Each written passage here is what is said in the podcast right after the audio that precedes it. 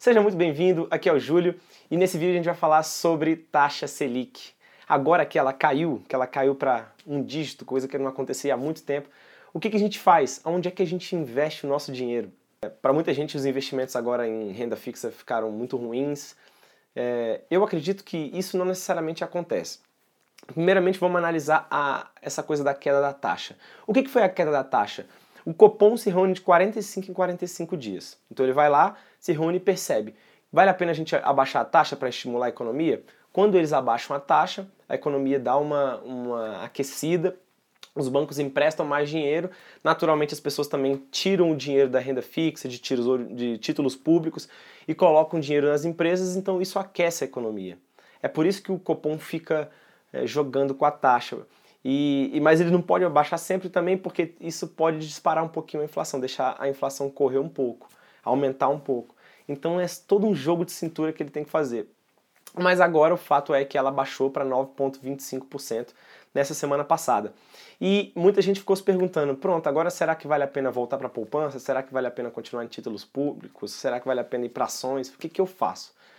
Vai depender da sua situação, não tem jeito. Não dá para a gente fazer uma análise dessa situação por um ponto de vista apenas.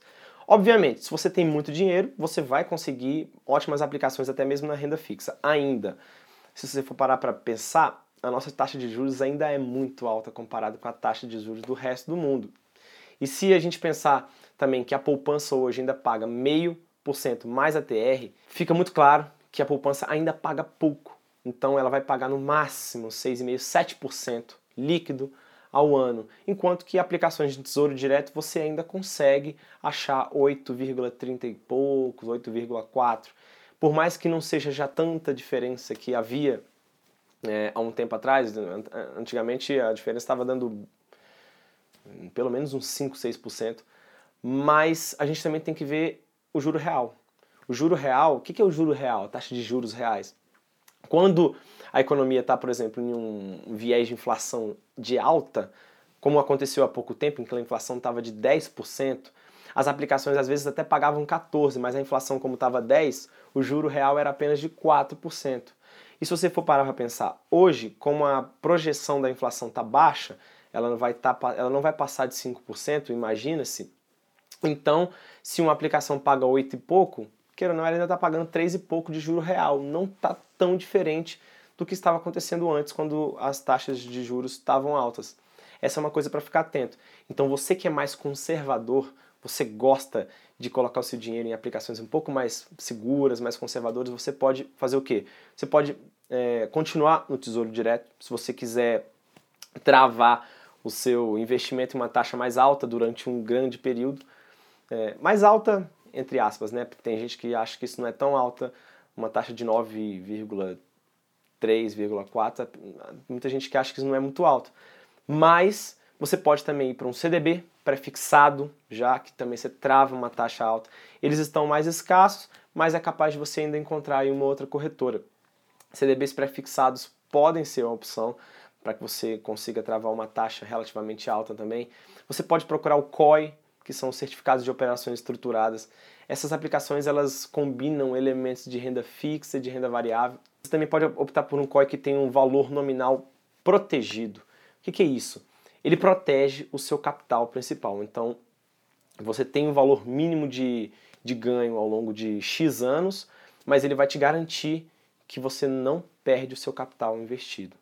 Essa é uma aplicação conservadora até certo ponto, mas, mas acaba sendo uma opção para você que queira, que seja uma pessoa conservadora e que queira uma taxa pelo menos garantida de, de investimento. Se você, por acaso, também quiser ir para as LCIs e LCAs, também são boas opções, porque elas ainda estão pagando mais do que a poupança. E por serem isentas de imposto de renda, talvez valha a pena para você que já gosta de fazer os seus cálculos sempre isentos de imposto de renda, as LCIs e as LCAs. Agora, se você é um pouco mais jovem, então você não tem aquela aversão ao risco, você gosta de tomar um pouquinho de risco pensando em um, um ganho um pouco maior, é o momento de começar a olhar a bolsa de valores. A bolsa de valores, sempre que a taxa de juros cai, isso acaba sendo um grande incentivo para as empresas, porque elas vão conseguir, é, conseguir empréstimo, conseguir financiamentos, vão conseguir captação de recursos com acionistas também. O mercado se aquece como um todo, fica mais barato contratar, fica mais barato fazer investimentos. Então, as empresas têm uma tendência de, de alta a partir de agora com a queda da taxa de juros. Então, fica aí a minha, minha dica para você que queira começar a entrar no mercado de ações. Você não precisa começar já comprando ações em si, diretamente. Você pode começar pelos ETFs, que são fundos de índice. E esses fundos vão basicamente caminhar com um índice como o Ibovespa. Enfim, essa é uma opção. Você também pode ir para os fundos multimercados, que são fundos é, que eles vão ter uma, uma parcela variável do patrimônio, porque vai ter uma parcela ali de ações, um pouco de renda fixa, é multimercado. Eles vão variar um pouco, então se você não gosta de variação de, do seu patrimônio, talvez não seja para você agora, mas é uma boa opção para você ir entendendo como é que funciona um pouquinho a renda variável. Ele vai ter uma parcela ali de renda variável. Mas o que eu mais recomendo é que você comece a estudar o mercado de ações. Inclusive, eu mesmo tenho um programa em que eu ensino as pessoas a investirem não só em ações, mas em renda fixa. Fique atento na minha página, aqui nos vídeos, que você vai ficar sabendo assim que eu lançar uma nova turma. De qualquer forma, é, essas são algumas opções que você pode ter. O momento agora, independente na verdade do que aconteceu com a taxa de juros, é de investir em conhecimento, certo? Espero que você tenha gostado. Não deixe de comentar aqui embaixo se você não concorda, se você concorda também. É, aqui as suas dúvidas. Quem sabe eu não respondo essas dúvidas já no próximo vídeo. Então é isso. Grande abraço e eu te vejo no próximo vídeo. Tchau, tchau.